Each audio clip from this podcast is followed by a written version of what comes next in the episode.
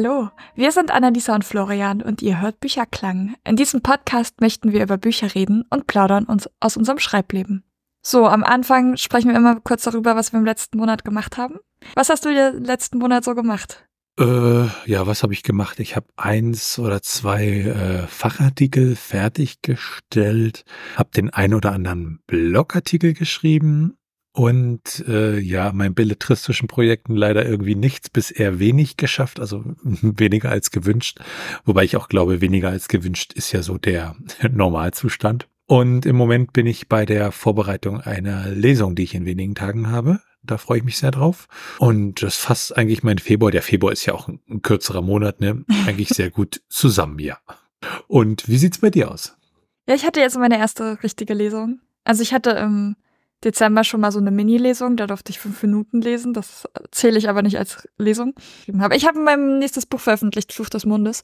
Und daraus habe ich dann auch meine erste Lesung halten können. Und das hat echt Spaß gemacht. Ähm, ich habe auch, ja, es ist halt so viel Spaß gemacht, dass ich dann einfach irgendwie die Woche später das nochmal auf Twitch wiederholt habe. Also die erste Lesung war tatsächlich in, in Persona und dann habe ich das halt nochmal online gemacht und es hat wieder voll Spaß gemacht. Und ja, dann ist meine erste Anthologie, die ich jetzt herausbringen will, die kommt im April, ist jetzt ins äh, Korrektorat gewandert. Ich glaube, ich habe noch nie eine Geschichte, äh, also ich habe noch nie irgendein Buch so oft gelesen wie das, weil ich habe ja jede dieser Geschichten, ich glaube fünfmal oder so mittlerweile gelesen. Aber das ist so, sie sind gut. Ich freue mich darüber. Ich freue mich sehr auf diese auf diese Anthologie. Mittlerweile kann ich alle äh, alle Geschichten auswendig und ich glaube, wenn ich wenn mir die Geschichten nicht so gut gefallen würde, hätte ich schon längst das alles völlig über. Dann habe ich, äh, der zweite Sommerroman ist jetzt auch im Lektorat. Ähm, und ich habe angefangen, meinen dritten Weihnachtsroman zu schreiben. Es ist immer wunderschön. So, es wird gerade wieder wärmer. Ich hatte jetzt letztens das erste Mal wieder beim Arbeiten den ganzen Tag das Fenster offen, weil es draußen die Vögel gezwitschert haben und es warm genug war dafür. Und ich schreibe einen Weihnachtsroman. Ja, aber. Ja, man könnte auch denken, dein Leben besteht aus Sommer- und Weihnachtsroman, wenn man das so hört. Ja, das ist halt, das sind halt meine gro zwei großen Reihen gerade. Und das sind so die zwei Schreibprojekte, die ich tatsächlich dieses Jahr schreibe, meine Sommer- und Winterromane, weil irgendjemand sich auf, irgendjemand kam auf die wunderbare Idee, das so zu machen. Aber ich habe noch mehr Ge Geschichten und Bücher, die ich dieses Jahr rausbringen will. Aber das sind halt gerade meine zwei großen Dinge. Und ähm, naja. Aber ich glaube, das war's dann auch schon. Ich habe noch sehr viel Zeit mit äh, Fangirling für Taylor Swift verbracht und habe spontan für, es gibt, also es gibt ja jetzt demnächst kommt das neue Album raus und hat dann ganz spontan so eine Get Ready for Tortured Poets Department Box zusammengestellt für Swifties und die verkauft sich gerade echt gut. Da bin ich voll happy drüber und ich denke mir so, das war eine Schnapsidee und die bringt gerade mehr ein als meine Bücher, aber das ist, naja, aber es, ich freue mich drüber. Das Leben eines Autors. Ja, definitiv. Dann magst du uns dein erstes Buch heute vorstellen. Genau, wir stellen ja immer aktuelle Bücher und andere Bücher vor, aber bevor ich das tun möchte, möchte ich eine kleine äh, buchbezogene Anekdote erzählen. Ähm, und zwar, also es gibt ja so, so im groben, ne, mal drei Arten Bücher zu lesen. Wir können Hörbücher hören. Wir können sie als Papierbuch lesen, also als echtes physisches Objekt. Und wir können natürlich ähm, E-Books benutzen, also zum Beispiel Tolino, Kindle etc. Und da bin ich im letzten Monat äh, von Kindle weg komplett zu Apple Books gewechselt, äh, weil, ja, warum eigentlich? Ich überlege gerade, irgendwie wollte ich das da haben, weil mir das alles irgendwie besser gefallen hat. Und haben halt die digitalen e E-Books halt da zu lesen. Und was mir da halt aufgefallen ist, weil ich dann natürlich geguckt habe, was für Bücher habe ich für ein Kindle und will ich vielleicht das eine oder andere Buch dann auch auf Apple Books haben. Und ich fand es dann halt krass, wie oft man auf Bücher trifft, die praktisch ja gar nicht allgemeinem Buchhandel zur Verfügung stehen, sondern nur bei ähm, zum Beispiel Amazon verfügbar sind und die du über andere Buchhändler im physischen Bereich und auch äh, ja als E-Book dann zum Beispiel auf Apple Books oder Tolino nicht bekommst. Äh, das führte dann auch dazu, dass ich ein Buch ja einfach äh, dann sozusagen gesagt habe, okay, dann lese ich es halt nicht, weil ich es hier nicht mehr bekomme. Es war, hat mir zum Nachdenken gegeben. Ähm, schuldig. Ich bin schuldig im Sinne der Anklage. Tatsächlich, meine E-Books kann man auch nur über Amazon kaufen. Das liegt einfach an diversen Dingen, also dass zum Beispiel die Marge wesentlich höher ist. Aber zum Beispiel meine Taschenbücher sind immer über den Buchhandel verfügbar.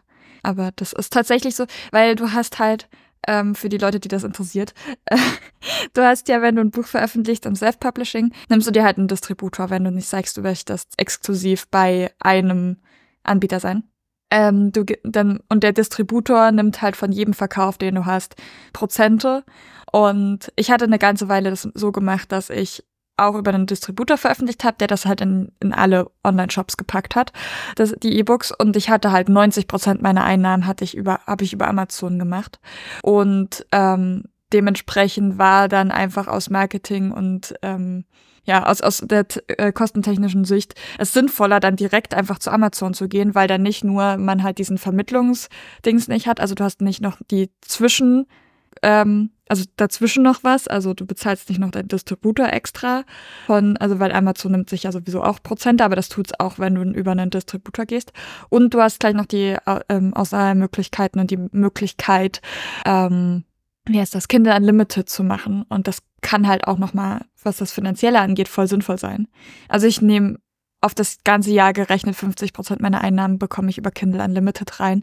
Und dementsprechend ist es halt einfach, dass es preislich wesentlich, äh, also teilweise wesentlich sinnvoller sein kann. Sorry für den Einschub.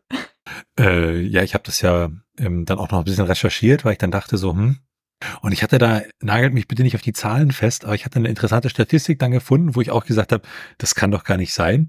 Weil sie dann irgendwie sagten, in den USA ist Apple Books praktisch, was digitale Bücher angeht, ich glaube, das war 2020, aber wie gesagt, nagelt mich auf die Zahlen nicht fest, ähm, ist es Marktführer gewesen bei E-Books. Und da habe ich dann doch gedacht, okay, äh, das hat mich dann an der Stelle wirklich überrascht. Äh, das scheint da halt ein bisschen besser vertreten zu sein. Aber ja, es ist natürlich schade, also wenn du praktisch ich sag mal, irgendwo deine, deine, deine digitale Buchplattform hast und dann bestimmte Titel einfach äh, ja nicht, nicht bekommst, das, das tut dann so aus, aus Lesersicht halt so ein bisschen weh, ne? Da kann ich noch mal einen Einschub bringen. Und zwar, ähm, wir dürfen ja, als, also wenn wir mal KDP sind, ähm, KDP Direkt heißt das Publishing, wenn du dann auch bei Kindle Unlimited dein Buch angibst, dann darfst du dein Buch nicht über einen anderen Distributor oder auch über einen anderen Shop verfügbar machen. Aber was halt okay ist, ist, ähm, wenn jemand quasi zu dir schreibt und ähm, quasi na, ähm, nachweist, dass der das Buch über Amazon gekauft hat, also halt mit Kaufbestätigung oder so, dir das schickt, dann darf man das E-Book rausgeben. Das heißt, selbst wenn ein Buch nicht bei jetzt halt bei Apple Books ist, kannst du das trotzdem dann über Amazon kaufen und dann dir quasi von dem Autor oder der Autorin das dir schicken lassen. Gut, kommen wir zu den Büchern. Also bei mir ist heute sehr viel ja Indifferentes. Also ich habe irgendwie zu einigen der Bücher eine ja, nicht so richtige Meinung. Also ist alles so ein bisschen äh, schwierig heute. Aber wir fangen einfach mal an. Das erste Buch, äh, was ich gelesen habe, ist die 1%-Methode, minimale Veränderung, maximale Wirkung von James Clear. Und man merkt schon, das ist äh, so eine Art Ratgeber. Und ich finde Ratgeber fürchterlich. Ähm, Jetzt ist natürlich die Frage, warum habe ich es gelesen? Es klebte so ein, so, ein, so ein Zettel drauf, Spiegel Bestseller. Ja, dann gucken wir mal rein, ne? Und wer möchte nicht minimale Veränderung und maximale Wirkung haben? Also da geht's äh, halt um ja Gewohnheiten und äh, wie wir praktisch unsere Gewohnheiten nutzen, um, äh, ich sag's mal übertrieben, erfolgreich durchs Leben zu gehen. Und ähm, ich habe es dann angefangen zu lesen und muss sagen, das Buch fängt äh, für meinen Geschmack etwas zu schräg an, nämlich mit viel Blut und einem geschwollenen Gehirn beim Ratgeberbuch. Das war dann so, ähm, Moment. Und ich habe da mal ein Zitat mitgebracht, das ich einfach mal vortragen möchte. Am letzten Tag meines zweiten Highschool-Jahres bekam ich einen Baseballschläger ins Gesicht. Einer meiner Klassenkameraden hatte voll ausgeholt, doch der Schläger rutschte ihm aus den Händen, flog auf mich zu und erwischte mich direkt zwischen den Augen. An den Aufprall kann ich mich nicht mehr erinnern. Der Schläger zerschmetterte meine Nase mit solcher Wucht, dass sie wie ein schiefes U aussah. Durch den heftigen Stoß wurde das Weichgewebe meines Gehirns gegen die Schädelwand geschleudert. Sofort schwoll alles in meinem Kopf gewaltig an.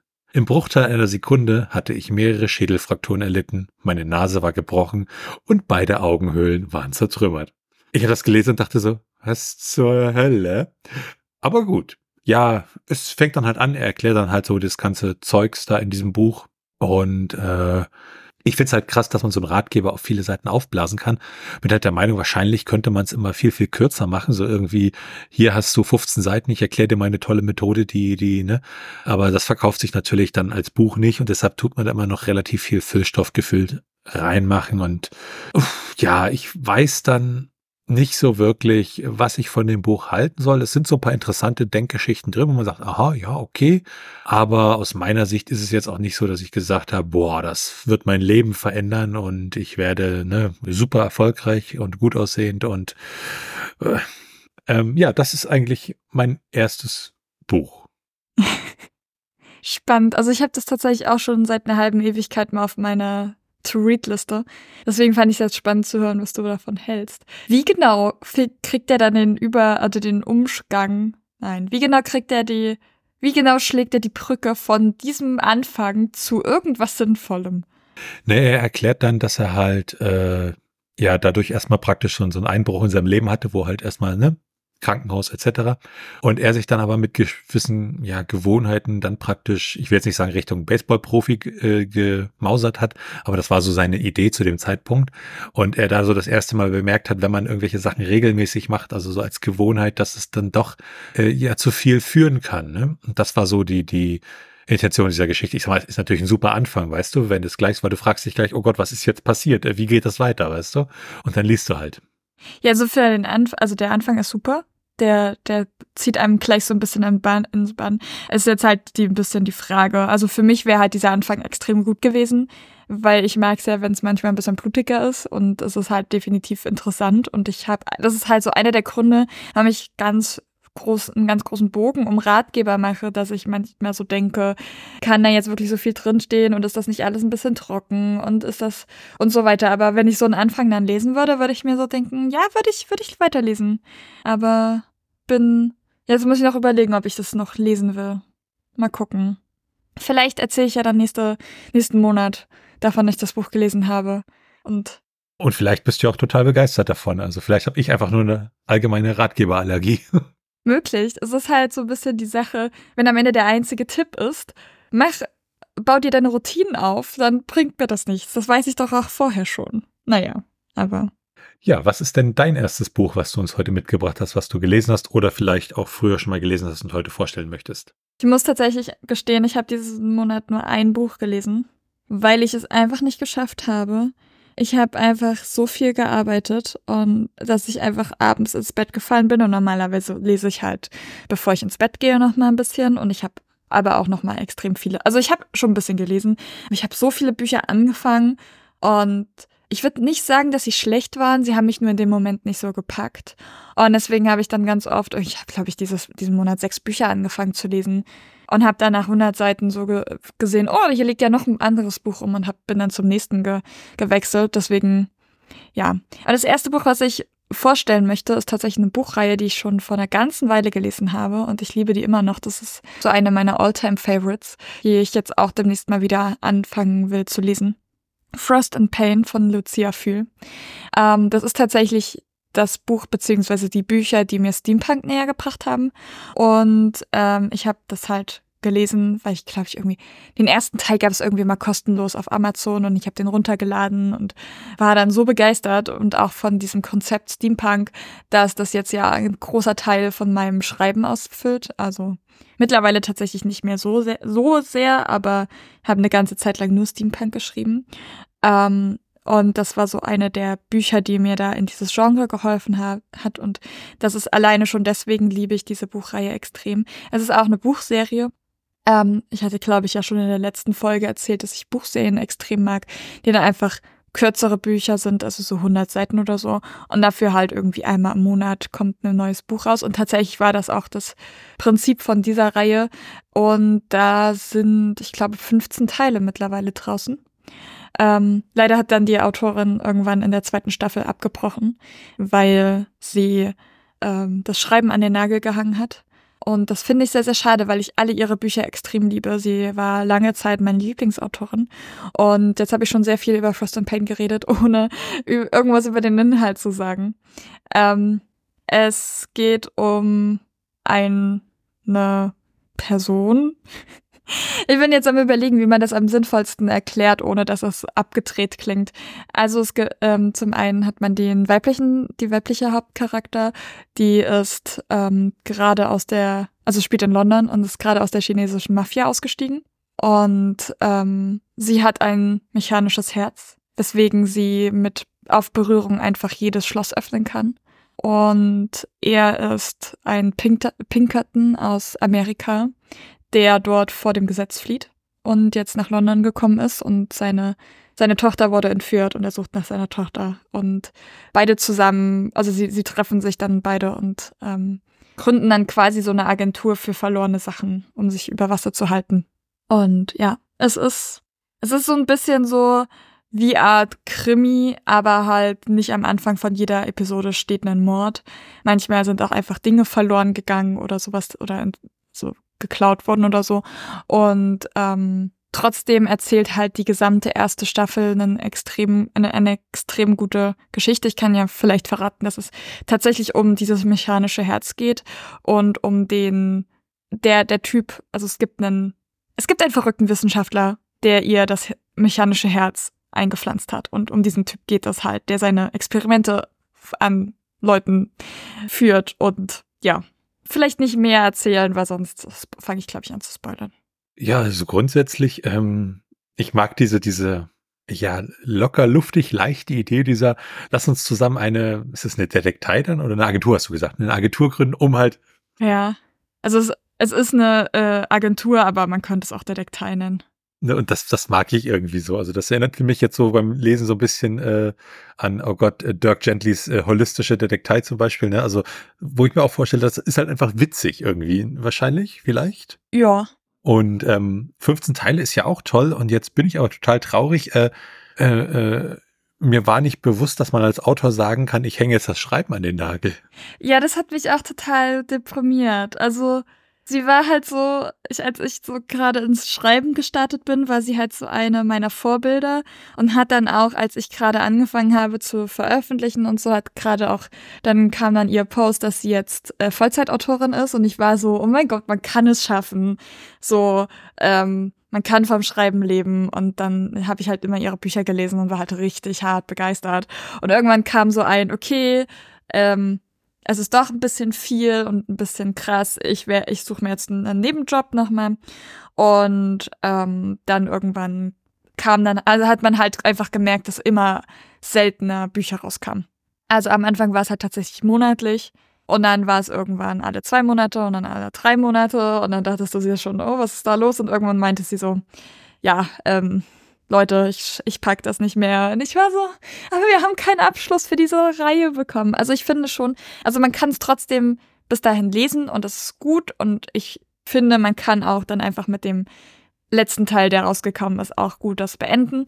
Aber es sind halt noch, also du merkst halt, es ist auf eine längere Zeit ausgelegt und ähm, es sind halt einfach ein paar Fragen noch offen. Es sind halt einfach die Geschichte wurde nicht zu Ende geführt. Und das ist halt sehr, sehr traurig. Und ja, ich fand es auch sehr traurig, dass sie aufgehört hat. Und es macht mich immer sehr traurig, wenn irgendwie AutorInnen das Schreiben aufgeben, weil sie es nicht mehr packen oder keine Ahnung was. Ja, klar, man, man hat ja auch den Druck, dass man dann veröffentlichen muss und so, dann vielleicht bei so einer Reihe. Aber ich sag mal, man hat ja irgendwo eine Leidenschaft fürs Schreiben, ne? Und wenn einem die praktisch dann, ich will mal sagen, genommen wird, weil halt äh, äh, man da einfach kein, keine Freude mehr draus ziehen kann, ne, dann ist das natürlich irgendwie so ein bisschen traurig. Ja, ich glaube, da hat sie sich so ein bisschen selbst kaputt gearbeitet. Und ich hoffe sehr, dass sie irgendwann wieder anfängt zu schreiben. Ich will unbedingt noch irgendwann mal was von, weiter von ihr lesen, weil, wie gesagt, ich bin sehr, sehr großer Fan. Und sie war so eine der Personen, die mich tatsächlich auch zum Schreiben gebracht hat und daran gebracht, äh, dazu gebracht hat, dass ich an mich glaube und dass ich einfach meine Träume so weitergehe. Und ja. Ja, ähm, wo wir beim Thema traurig waren, mein nächstes Buch heißt Chömerö und trägt den Untertitel Dumme Todesfälle aus der Geschichte. Und es ist von David Elliott, Philippe Chalier, Oliver Schaumelle, Frédéric Scheff, Bruno Folini und Bruno Leandri. Jetzt, wenn man sich fragt, was zur Hölle, warum haben wir da so viele Autoren? Ja, das ist so ein Buch, was, äh, wie Sie so schön sagen, unter Freunden entstanden ist. Und ähm, ja, sie berichten halt über Todesfälle aus der Geschichte. Das ist natürlich irgendwie ja, traurig bis makaber, ähm, weil es ist nicht schön, wenn Menschen sterben. Und da gibt's auch am Anfang des Buches ein ja, Zitat vor, das möchte ich einfach mal vorlesen. Das Zitat ist von Sacha Guitry und geht wie folgt. Es gibt keinen schönen Tod.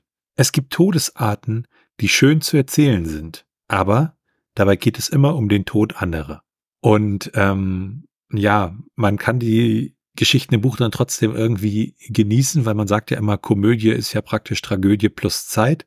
Und die meisten dieser Geschichten sind halt sehr, sehr lange her. Und ähm, interessant ist es halt aus historischer Sicht, finde ich, äh, weil man halt ja sehr, sehr viel über die Weltgeschichte mitbekommt. Ne? Also ich habe es jetzt nicht mehr genau im Kopf, aber da waren so Leute, die, wo ich sage, ey, den kennt man doch, ne? Und dann so, oh, so ist der gestorben. Das ist jetzt irgendwie nicht so äh, ruhmreich, ne? Oder oder wie Leute einfach durch durch Dummheit gestorben sind, ne? Und wo man dann sagt, also das war jetzt auch nicht notwendig.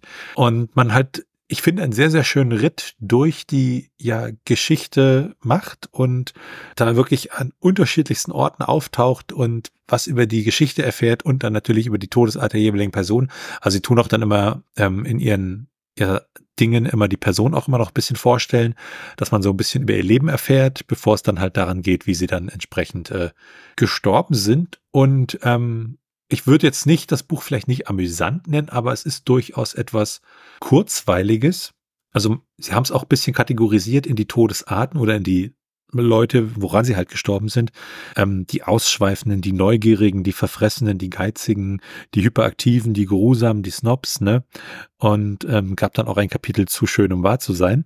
Aber an sich ähm, muss ich sagen, ist das eine ziemlich nette Badewanne- oder Bettlektüre an der Stelle gewesen. Das klingt tatsächlich amüsant. Ich mag tatsächlich so dumme, dumme Todesfälle.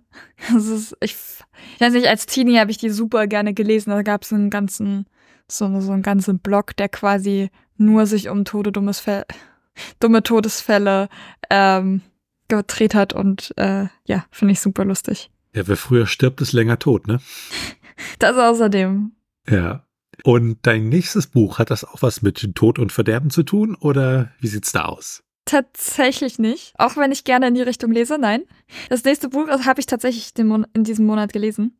Ähm, das heißt Liebe im Moshpit von Mocast. Aber ich habe, das hat mich total verwirrt, weil ich habe das halt äh, gelesen und habe dann aber, aber nur das unter äh, dem englischen Titel gefunden. Und das war so, hä, warum? Ich verstehe es. Also ich verstehe es nicht. Ähm, ich habe es auf Deutsch gekauft, aber keine Ahnung. Wie auch immer, es geht um, also es ist eine süße Gay-Romance-Geschichte von äh, zwischen Metalheads. Das ist voll süß. Also ich war ja mal eine ganze Weile in dieser Szene auch unterwegs und Teil davon.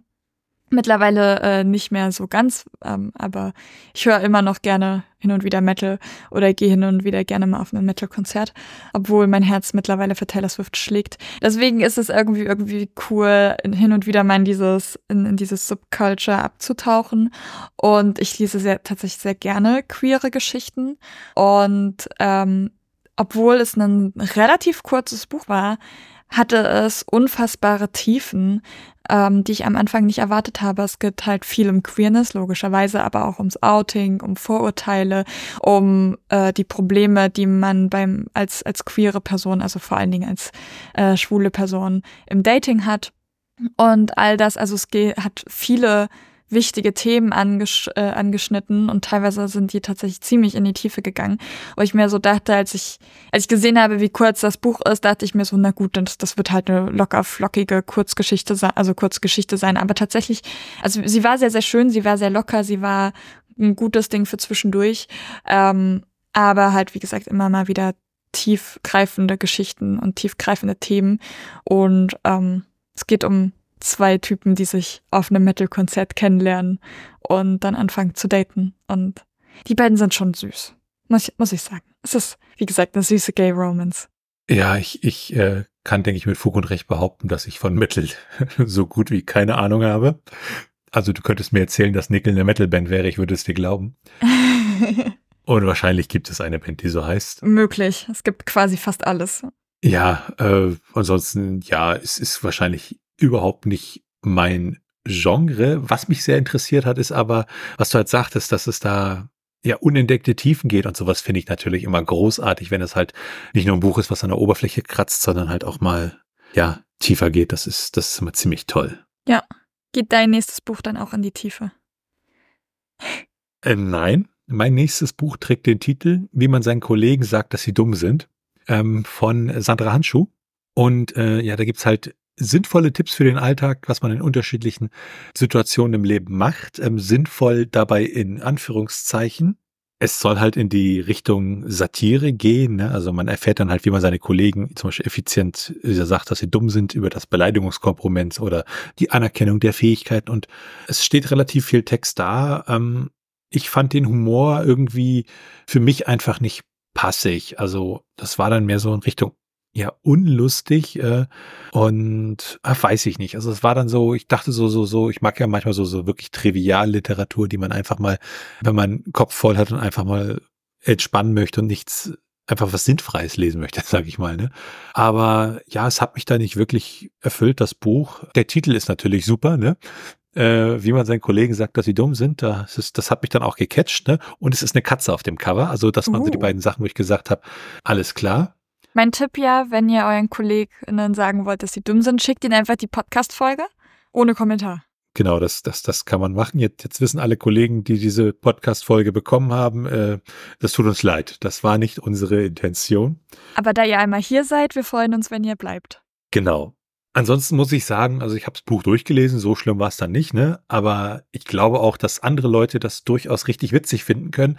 Es traf halt meinen Humorgeschmack irgendwie nicht. Ähm, es ist ja irgendwie Satire und Ironie und da wird halt auf Seite 1, 2 oder so wird halt gesagt, äh, aber nicht zu ernst nehmen, wo ich mir sage, hm, das muss man nicht sagen. Das, das, das, man ist einfach böse in dem Buch, ist in Ordnung. Ne? Und man muss das nicht nochmal relativieren vorher, weil das macht dann auch irgendwie die Satire so ein bisschen in Anführungszeichen kaputt. Äh, weil mit gesundem Menschenverstand, ich weiß, äh, das ist äh, ja manchmal schwierig in unserer Gesellschaft, aber mit gesundem Menschenverstand weiß man zum Beispiel mit brennenden Kettensägen zu hantieren, ist er blöd, ne, um da zu jonglieren. Und dass ein Buch, das so einen Titel hat, vielleicht nicht ganz ernst gemeint ist, ne? Ähm, ja, aber äh, es war durchaus kurzweilig, aber es traf halt, wie gesagt, mein Humor nicht und äh, ich bin auch der festen Überzeugung, dass du jetzt vielleicht auch einen ganz tollen Titel für dein nächstes Buch, was du hast, äh, ja, uns vorstellen möchtest, hast. Ja, also das, der Titel ist großartig von dem Buch. Äh, es geht tatsächlich genau um das. I'm Glad My Mom Died von Jeanette McCurdy. Ähm, das habe ich tatsächlich letztes Jahr schon gehört. Das habe ich irgendwann zwischen Umzug und ich weiß gar nicht was gehört und ich liebe es. Dieses Buch ist so gut. Es ist, also es ist autobiografisch.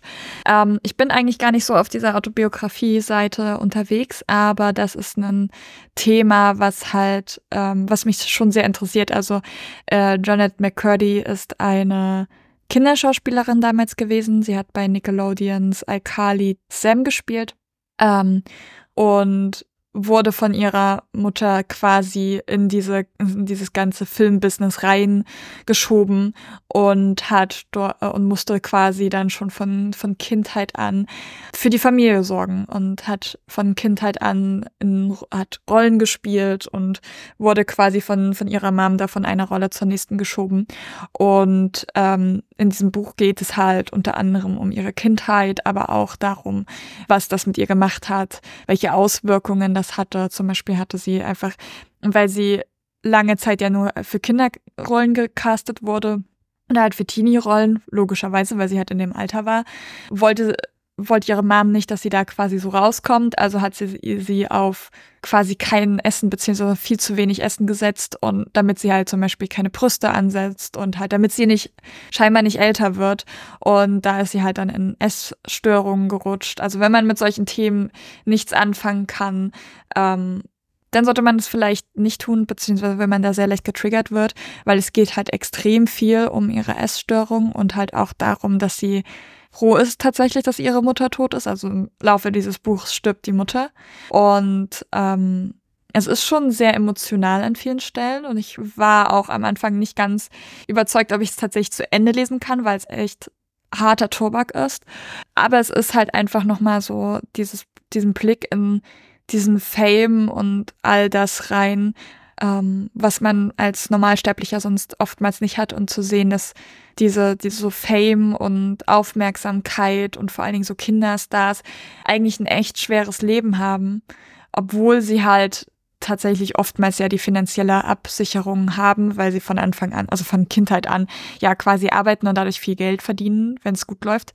Aber dass das halt ziemlich mit der Psyche also dass es die Psyche halt ziemlich kaputt macht und das fand ich halt, wie gesagt, sehr interessant und ähm, auch teilweise war dann der Weg, wie sie da rausgekommen ist. Ich muss sagen, äh, also das Buch klingt für mich wirklich sehr, sehr interessant. Ich habe es mir gleich mal ja notiert, weil ich glaube, das wäre auch ein Buch, was ich lesen würde wollen. Also nicht, weil mich das Thema jetzt irgendwie, also doch, doch, doch vielleicht so ein bisschen interessiert. Aber ich glaube, irgendwas, also ich weiß nicht genau, was mich da getriggert, wo ich gesagt habe, das würde ich gerne lesen. Ähm, weil es, es, es klang doch wirklich sehr, sehr interessant, das Ganze. Und ähm, ja, und ne, dass man auch mal hinter die Kulissen gucken kann und ne, so eine TV-Sendung ne, ist halt immer glücklich und toll alles, ne? Und dann erfährst du irgendwie Jahre später, dass sich irgendwie die zwei Hauptprotagonisten irgendwie gar nicht leiden konnten solche Späße, ne? Ähm, und äh, hier ja praktisch auch, dass die Mom ihre Mom sie unter ihrer Fuchtel hatte, ne? Und dass das den Titel, auch wenn er vielleicht auf den ersten Blick traurig oder böse klingt, ne? Ähm, ja, irgendwo was wahrscheinlich auch dran ist dann, ne? Ja, das definitiv. Und ich glaube halt einfach, dass dieser Titel extrem gutes Marketing ist, weil das ist so ein Moment, wenn man den hört, dann ist man so, was? So dieses Warte, hä?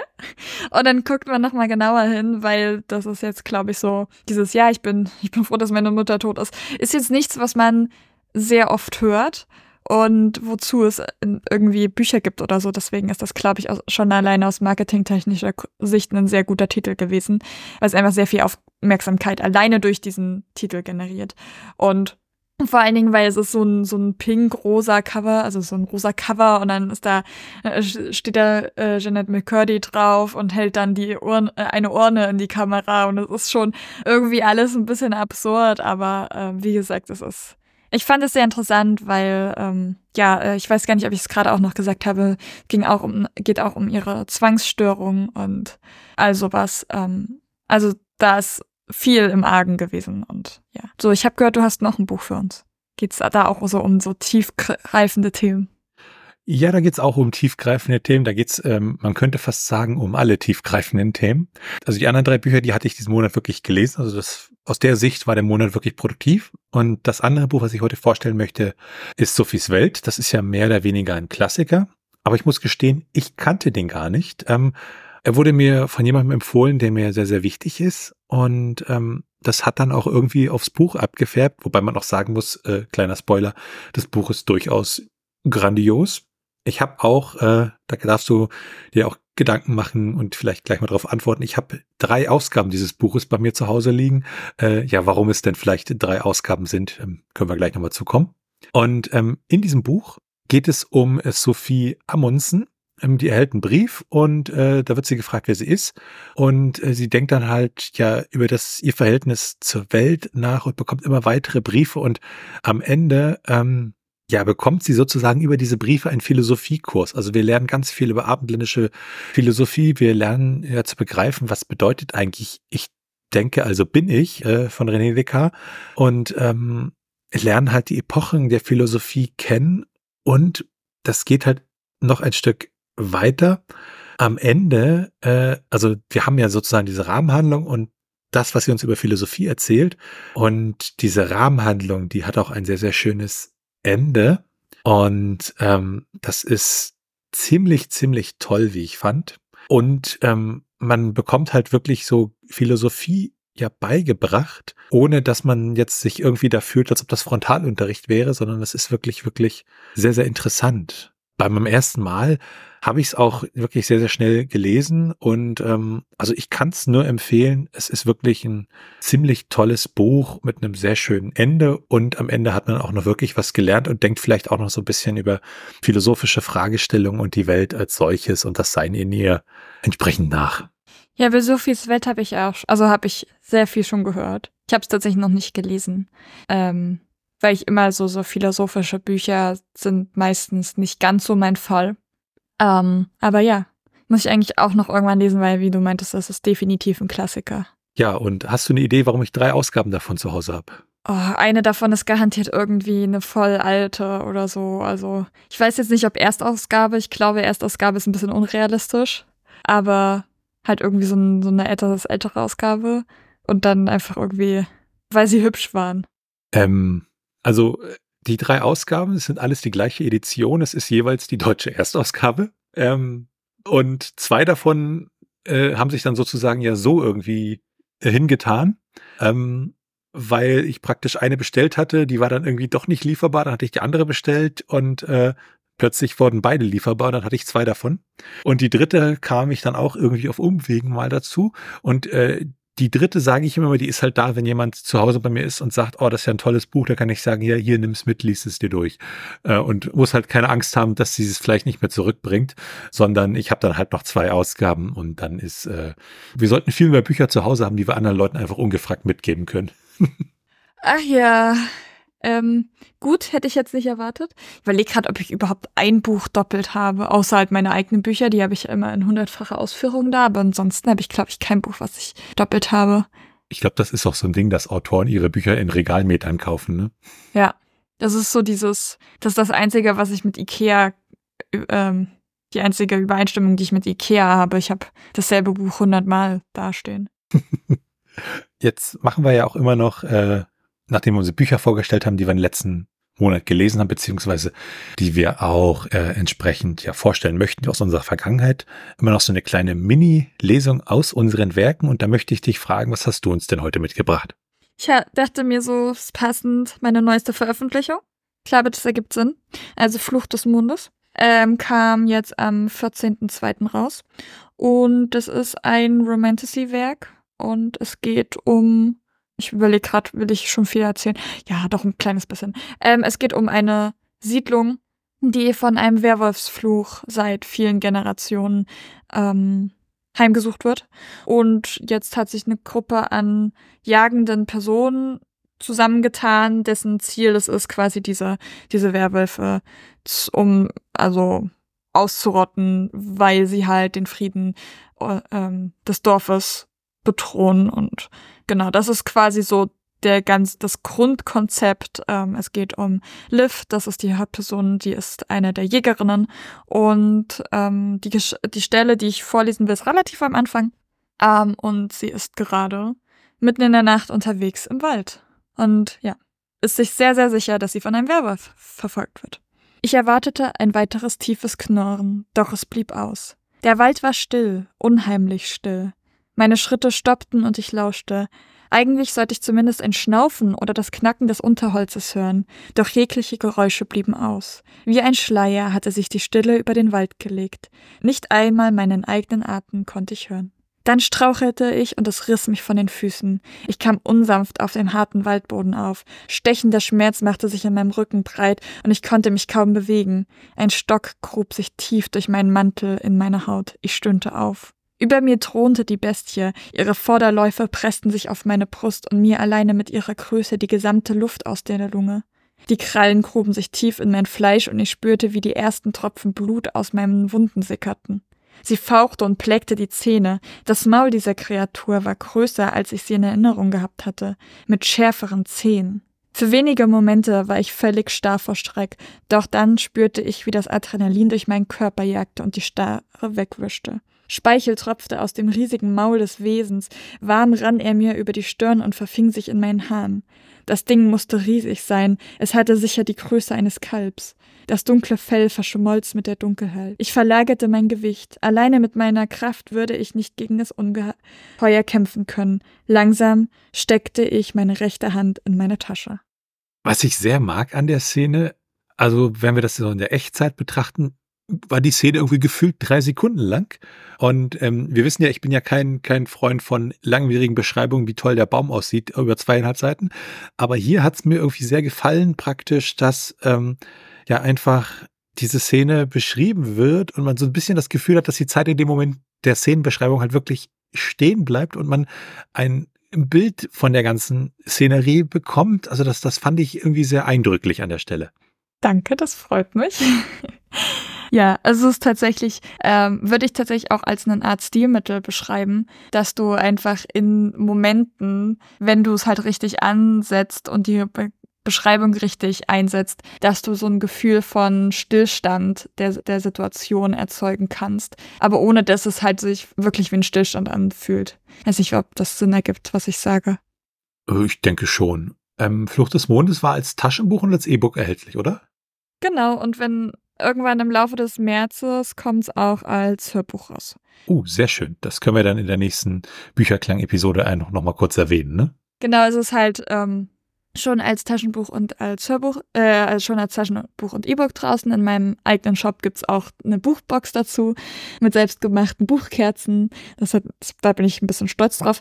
Ähm, und sobald meine Sprecherin fertig ist mit dem Mastering von dem Hörbuch, gibt's das dann auch als Hörbuch. Da sind wir gespannt. Und jetzt du. Lass mich raten, du liest aus Im leeren Himmel vor.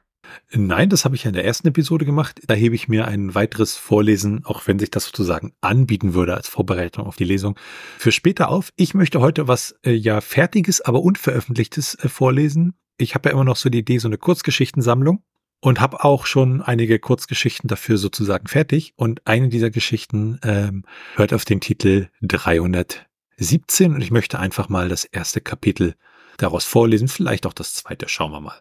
Begegnung. Dann kommt ein Zitat. Schatten werden immer nur dort geworfen, wo Licht ist. Ohne Licht kein Schatten, ohne Licht kein Leben. Wo Leben ist, dort findet sich auch Schatten. Doch Schatten sind nichts Schlechtes. Sie begleiten uns immer dort, wo Licht ist. Und manche Schatten sogar in die Dunkelheit hinein. Chloe blickte durch das Fenster nach draußen. Langsam prasselte der Regen an das Fenster. Sie lächelte, während gleichzeitig Wehmut in ihr aufstieg. Ihre Gedanken bewegten sich in ihrem Kopf. Es war seltsam und sie konnte es sich nicht erklären. Sie drehte sich vom Fenster weg, ging ein paar Schritte und setzte sich auf ihr Bett. Langsam ließ sie sich zurückfallen, bis sie schließlich auf dem Rücken lag und die Decke betrachtete. Wieder und wieder dachte sie an die letzten zwei Wochen. Sie dachte an den ersten Moment zurück. Sie war in der Stadt unterwegs, als sie an diesem Laden vorbeikam. Er war gefühlt schon immer dort, aber mehr oder weniger hatte sie den Laden immer geflissentlich ignoriert. Doch diesmal sprang er ihr ins Auge, als ob der Zeitpunkt dafür einfach gekommen wäre. Da stand sie nun vor diesem Laden und blickte durch das Schaufenster. Neben einigen wunderschönen Holzkisten standen dort auch andere Dinge, welche Chloe durch ihre Schönheit in ihren Bann zogen. Das scheint ein schöner Krimskramsladen zu sein, dachte sie, während sie die Auslage im Schaufenster genauer betrachtete. Einige Augenblicke sah sie noch in die Auslage, überlegte für einen Moment hineinzugehen, als ihr Handy ein Geräusch machte. Sie nahm es aus der Tasche und sah hinauf. Kurz las sie die Nachricht und blickte dann wieder auf das Schaufenster. Naja, vielleicht ein andermal, dachte sie und wandte sich vom Schaufenster ab und ging wieder ihres Weges. Ja, das ist der Anfang der Geschichte und wie man sicherlich erahnen kann, äh, sie wird diesen Laden nochmal betreten und äh, wird dort jemand kennenlernen und versucht dann zu ergründen, warum äh, sie praktisch ja ihr alles so vertraut vorkommt in einer Art und Weise. Das mal ganz vorsichtig anzuspoilern. Ja, sehr schön. Klar, ich, ich, ich meine mich zu erinnern. Kannst kann es sein, dass du mich, mir die schon mal vorgelesen hast? Ich glaube, wir hatten das schon einmal äh, durchgesprochen, diese Geschichte. Okay. Ne, weil, äh, und das ist aber auch schon wieder wahrscheinlich ein, zwei Jahre her. Und ähm, wenn ihr halt mal bei uns hier eine Geschichte in unserer Lesung hört und unbedingt wissen möchtet, wie es weitergeht, dann schreibt uns einfach. Da kommen wir auch gleich nochmal zu. Äh, also bei Sachen, die natürlich dann unveröffentlicht sind, weil die könnt ihr natürlich dann, wie es der Name schon sagt, äh, ja nirgendwo lesen. Und damit sind wir auch schon am Ende dieser Episode. Und ihr könnt uns gerne schreiben per Mail an info.t1h.net oder über das Kontaktformular auf der Webseite unter t1h.net. Bis zum nächsten Monat hier bei Bücherklang. Tschüssi. Bye, bye.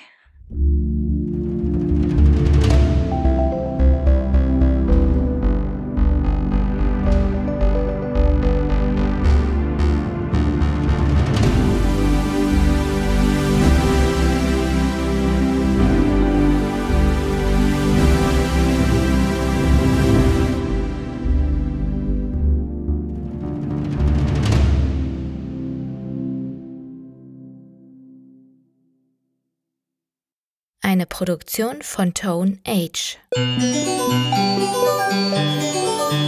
T1h.net